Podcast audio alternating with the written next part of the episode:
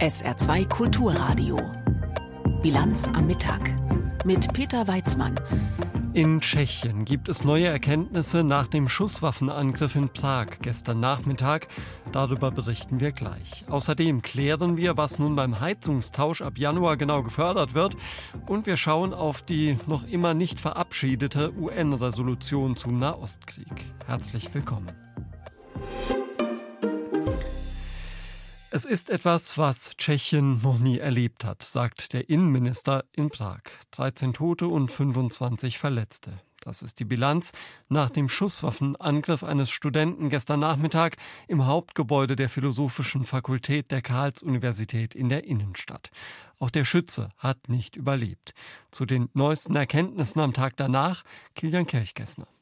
Es zeigt sich immer deutlicher, der Täter muss sich von langer Hand vorbereitet haben auf den Amoklauf. Die Polizei spricht so wörtlich von einem Waffenarsenal im Gebäude, das die Polizisten dort vorgefunden haben. Es gab 13 Tote und 25 Verletzte. Das ist die traurige Bilanz.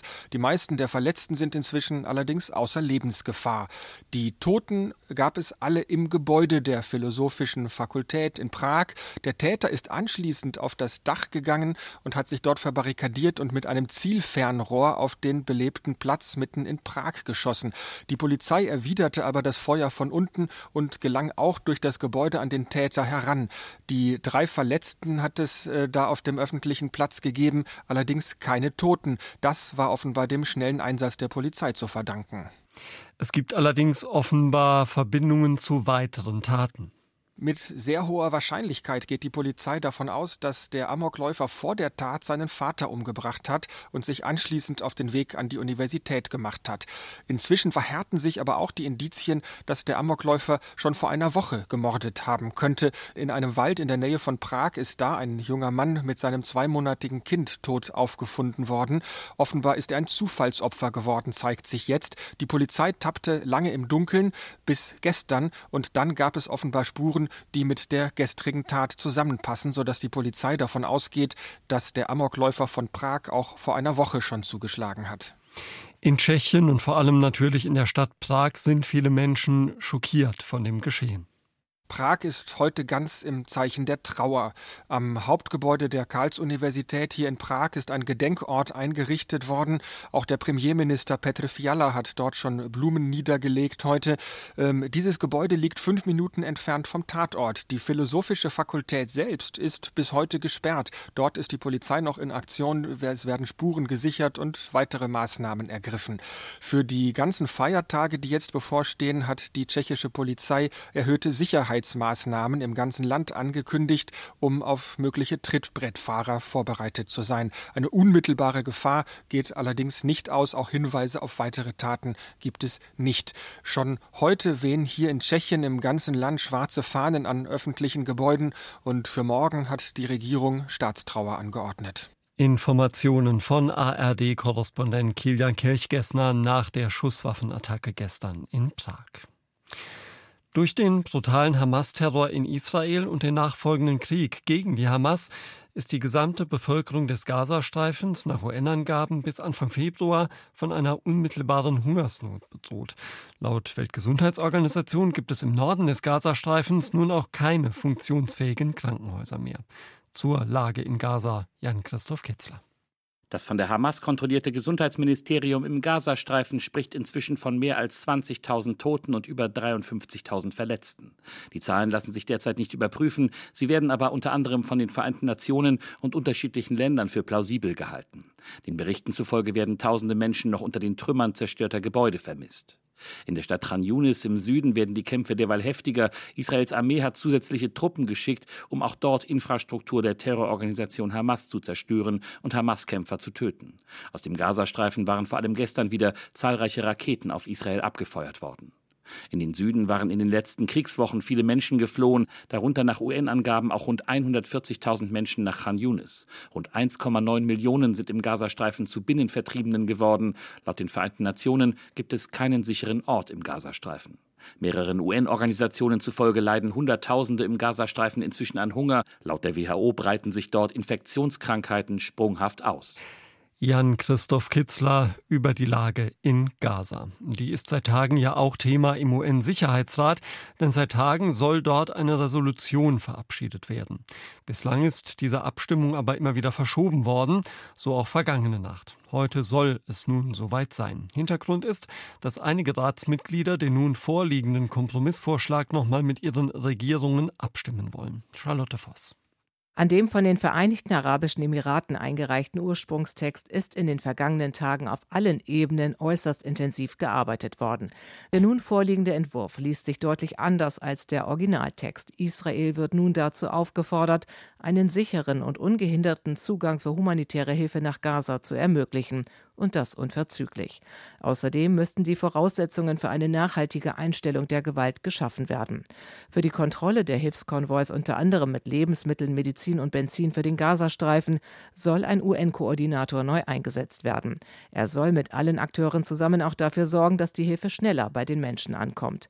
Keine Rede mehr von einer expliziten Feuerpause, gestrichen wurde auch alle Verstöße gegen das humanitäre Völkerrecht, einschließlich aller willkürlichen Angriffe auf Zivilisten und zivile Objekte, zu verurteilen.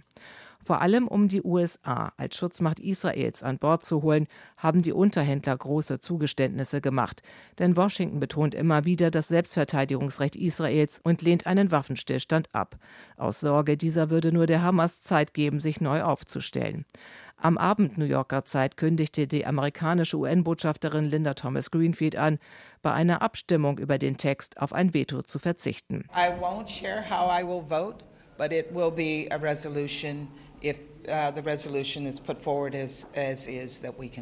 Doch was für die USA nun passt, stößt nicht bei allen anderen auf Zustimmung. Hinter verschlossenen Türen sollen sich einige Ratsmitglieder unzufrieden über den Kompromissvorschlag geäußert haben.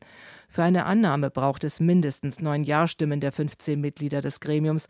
Allerdings darf keine der fünf Vetomächte blockieren. Bei einer Enthaltung wäre eine Annahme aber noch möglich. Der Krieg zwischen der Hamas und Israel dauert inzwischen fast elf Wochen.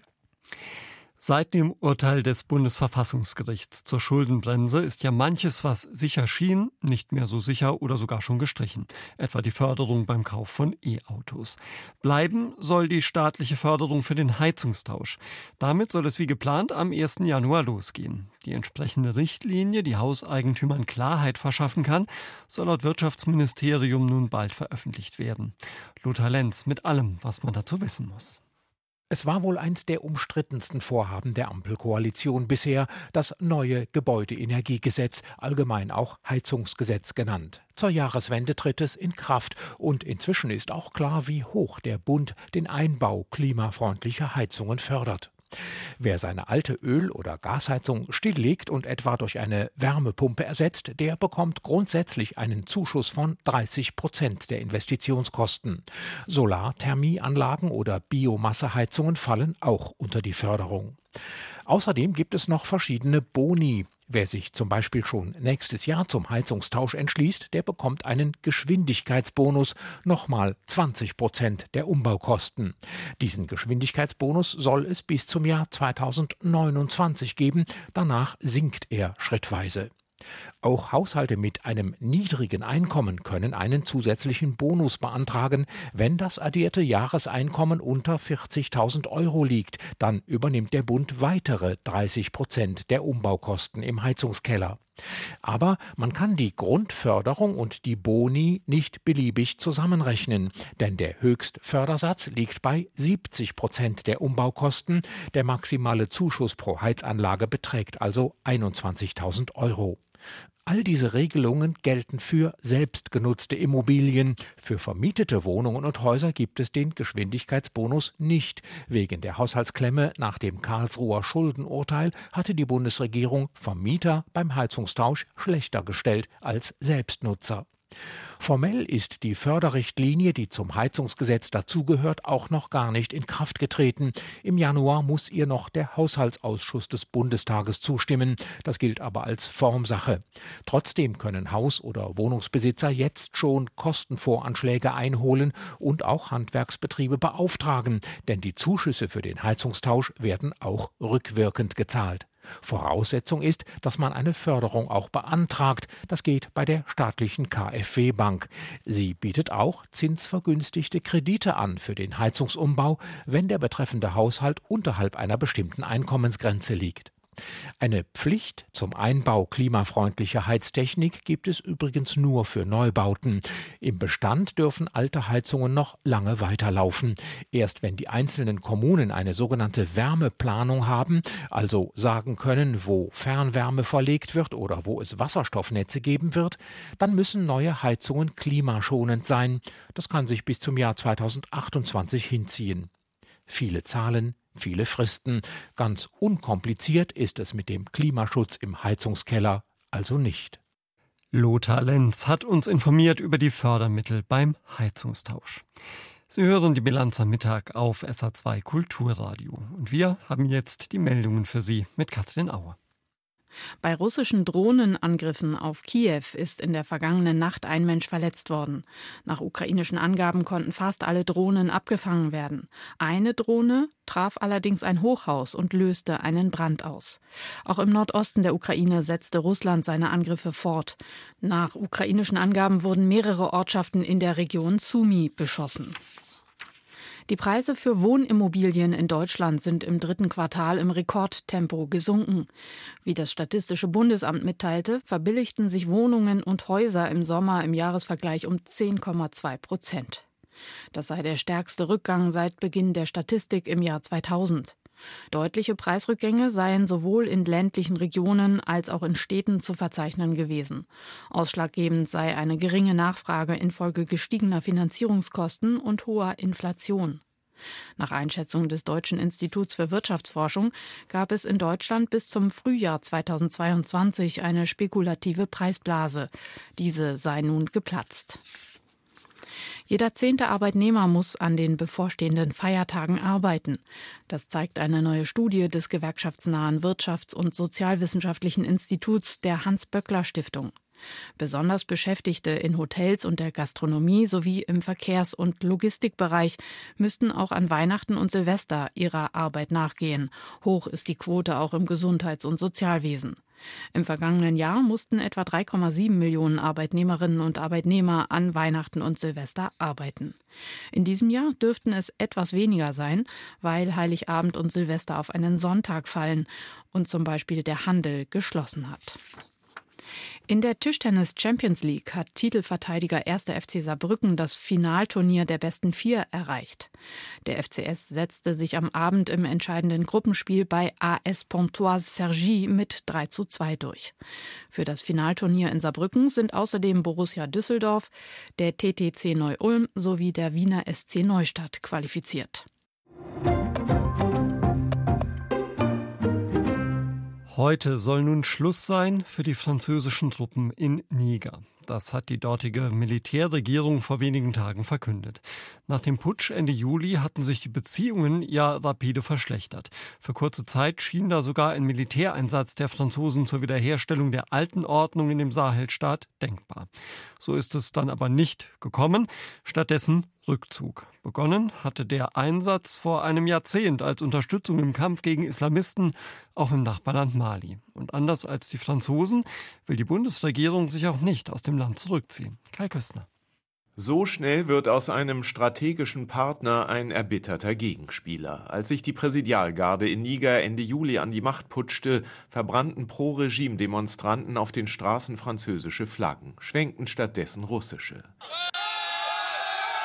Tagelang kampierten vor dem französischen Militärstützpunkt am Stadtrand, der direkt neben dem deutschen liegt, Protestierende, um dem offen formulierten Rauswurf der Truppen Frankreichs von Seiten der neuen Machthaber Nachdruck zu verleihen.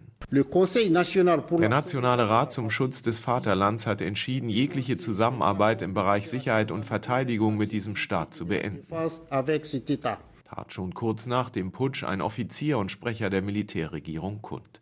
Die fachte von Tag 1 ihrer Machtübernahme die antifranzösische Stimmung im Land an. Wir wollen ihre Hilfe nicht. Wir wollen, dass sie unser Land verlassen. Ruft dieser Mann in der Hauptstadt Niamey bereits im Oktober den nun abziehenden Franzosen hinterher. Dass die neue Regierung wichtige Sicherheits- und Migrationsabkommen mit der EU aufkündigte, ließ auch bei der Bundesregierung die Alarmglocken schrillen. Szenen wie diese hier wirken angesichts dessen jedenfalls, als würden sie aus einem anderen Zeitalter stammen. Im April dieses Jahres hatten sich Verteidigungsminister Boris Pistorius und sein nigrischer Amtskollege Indatu stolz vor einer Reihe geländegängiger Fahrzeuge ablichten lassen, die Deutschland den Streitkräften des Niger soeben überlassen hatte. Die beiden Männer überhäuften sich mit gegenseitigem Lob für die jahrzehntealten und vorzüglichen Beziehungen. Die Art und Weise, wie wir hier zusammenarbeiten, hat Vorbildcharakter für andere Regionen der Welt gab Pistorius damals zu Protokoll. Das ist noch kein Dreivierteljahr her. Heute ist die Lage eine gänzlich andere. Verteidigungsminister Indatu ist nach dem Militärputsch im Juli seinen Job los und Deutschland seinen als so verlässlich gepriesenen Partner in der von islamistischem Terror gepeinigten Region.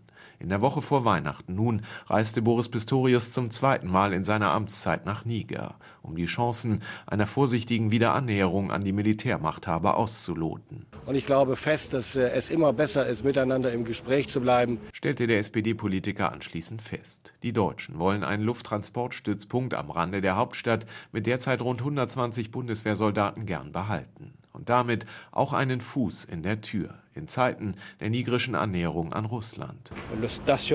Die Stationierung fremder Truppen in Niger wird von jetzt an immer von der Zustimmung der Menschen abhängen.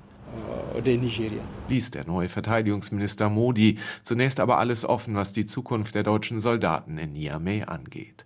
Was die Zukunft der französischen Truppen betrifft, ist dagegen so ziemlich alles klar. Sehr, sehr, sehr glücklich sei er, bekundete dieser Bewohner der Hauptstadt schon nach der Ankündigung des Abschieds vor wenigen Wochen. Merci. Merci, vielen Dank.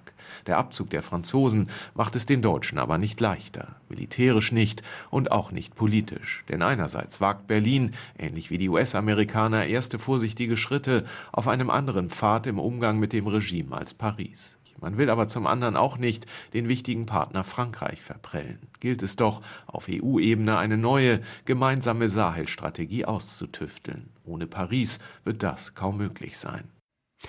Zum Ende dieses Jahres gibt es ja leider einige schreckliche Dinge, an die wir zurückdenken können. Hierzulande fast schon wieder etwas vergessen ist das schwere Erdbeben, das Anfang Februar Teile Syriens und der Türkei erschüttert hatte. Noch leben dort viele Menschen in Provisorien, nachdem sie oft alles Materielle und auch ihre Liebsten verloren haben. Doch es gibt sie, engagierte Menschen und Initiativen, die Hoffnung machen, auch mitten im Erdbebengebiet. Uwe Lüb. Wenn Kinder lachen, weiß Mehmet Yarjan, er hat etwas erreicht. Und er musste etwas erreichen, sagt er, es zumindest versuchen, nach dem verheerenden Erdbeben am 6. Februar 2023 im Südosten der Türkei.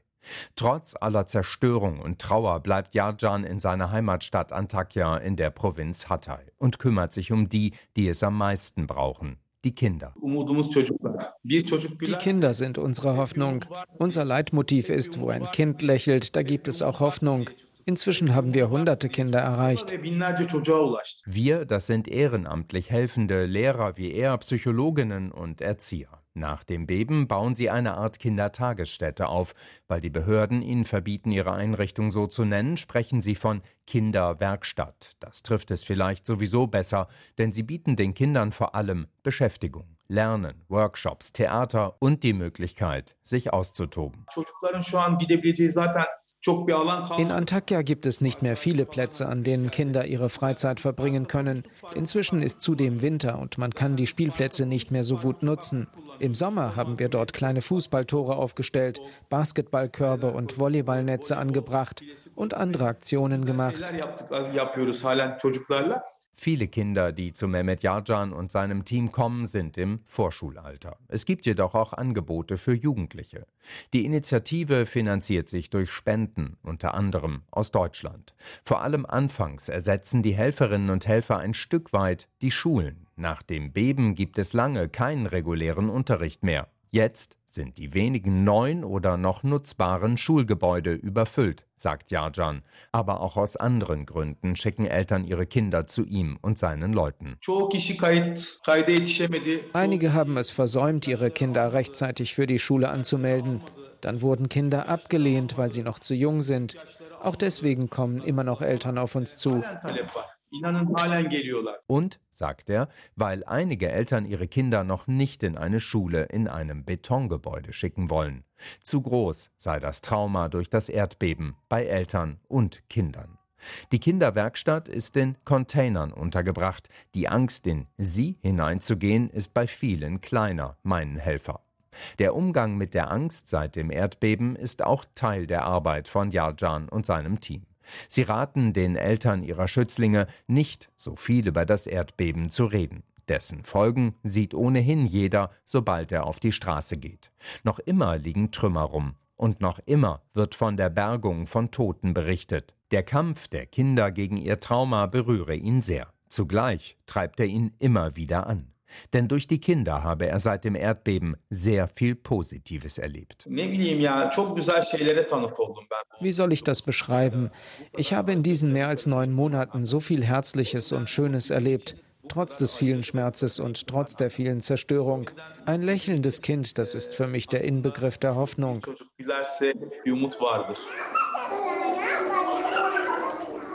Und doch, sagt Jarjan, würde er gern an den Tag vor dem Beben zurückkehren und die Menschen wiedersehen, die nicht mehr leben. Er vermisst sie, so wie die schönen Häuser der Altstadt und sogar den vielen Verkehr auf den Hauptstraßen. Er wünscht sich, dass sein Antakya irgendwann wieder steht, anders, sicher, aber vielleicht sogar noch schöner, meint er. Auch diese Hoffnung hat er. Uwe Lüb hat aus der Türkei berichtet. Es kann ja schnell gehen. Ein Unfall oder eine schwere Erkrankung und schon ist das Leben ein anderes. Möglicherweise muss man nicht nur ins Krankenhaus, sondern ist auch auf Pflege angewiesen. Auch junge Menschen haben im Saarland da nur zwei Möglichkeiten. Entweder gibt es zu Hause die Möglichkeit der ambulanten Pflege oder aber sie bekommen einen Platz in einem Pflegeheim. Dann zusammen mit den Seniorinnen und Senioren, die ihre letzten Tage dort verleben. Die 47-jährige Nina aus St. Ingbert ist in einer solchen Lage. Stefanie Balle hat sie besucht. Mit einem Lächeln begrüßt mich Nina. Wie es ihr geht? Gut. Was machen Sie hier so? Nichts. Nichts. Schlafen, essen. Das ist aber langweilig. Langweilig. Was wünschen Sie sich? Gesund werden. Gesund werden. Ja. Aus dem Rollstuhl aufstehen kann Nina nicht. Wegen einer bösartigen Krankheit im Gehirn musste sie vor knapp zwei Jahren operiert werden. Leider hat diese Operation nicht so gut geklappt wie gewünscht. Nach wochenlangem Koma und einer neurologischen Intensivreha wurde Nina im heutigen Zustand entlassen, erzählt Ninas Stiefschwester Angela Schmidt. Nina ist eben ganz stark pflegebedürftig in Pflegegrad 5, hat eben stark kognitive Einschränkungen und ist eben komplett auf Hilfe entsprechend angewiesen. Aber dabei wollen es Freunde und Familien nicht belassen. Sie haben sich an die Stiftung Lebenswert in Blieskastel gewandt mit der Bitte um Unterstützung. Deren Vorsitzender Michael Mayer denkt auch, dass bei Nina durch gezielte Therapien noch einiges an Hirnleistung zu reaktivieren wäre. Dass es ganz wichtig ist, gezielte Reize zu kriegen, damit auch Gehirnzellen, die vielleicht inaktiv sind, von anderen mit überbrückt werden und dass man einfach nicht mehr sagen kann, äh, was da gestört ist, zerstört ist, ist zerstört. Ergotherapie, Logopädie und Physiotherapie, also den Grundstock an Übungen bei neurologischen Erkrankungen, hat Ninas Familie bereits organisiert. Und ich meine, wir sind dankbar darum, um alle, die uns da unterstützen, aber auch das, das sind Therapieeinheiten von je nach Therapieart, manchmal 30, 45 oder 60 Minuten. Das ist halt für eine Woche immer noch ein Tropfen auf den heißen Stein, letztendlich. Musiktherapie oder robotikgestützte Bewegungstherapie oder ähnlich Hilfreiches, das ist von Privatleuten im Saarland nicht zu stemmen. Solch ein Angebot müsste ein auf junge Bewohner ausgerichtetes Pflegeheim anbieten. Auf Nachfrage, wie weit denn die Planungen für die junge Pflege im Saarland gediehen ist, antwortet Sozialminister Jung schriftlich. Dafür werden mit den Landkreisen und dem Regionalverband aktuell Gespräche geführt, um den Bedarf vor Ort zu erörtern und hieraus mögliche Maßnahmen in Abstimmung mit den Beteiligten abzuleiten. Die Schaffung von neuen Angeboten ist Aufgabe der Träger. Das klingt nicht danach, als ob in der nächsten Zeit im Saarland ein extra Pflegeheim für Menschen unter 65 Jahren eingerichtet werden würde. Einige Träger haben sich selbst auf den Weg gemacht, eine Station innerhalb ihrer Pflegeheime für junge Pflegebedürftige einzurichten.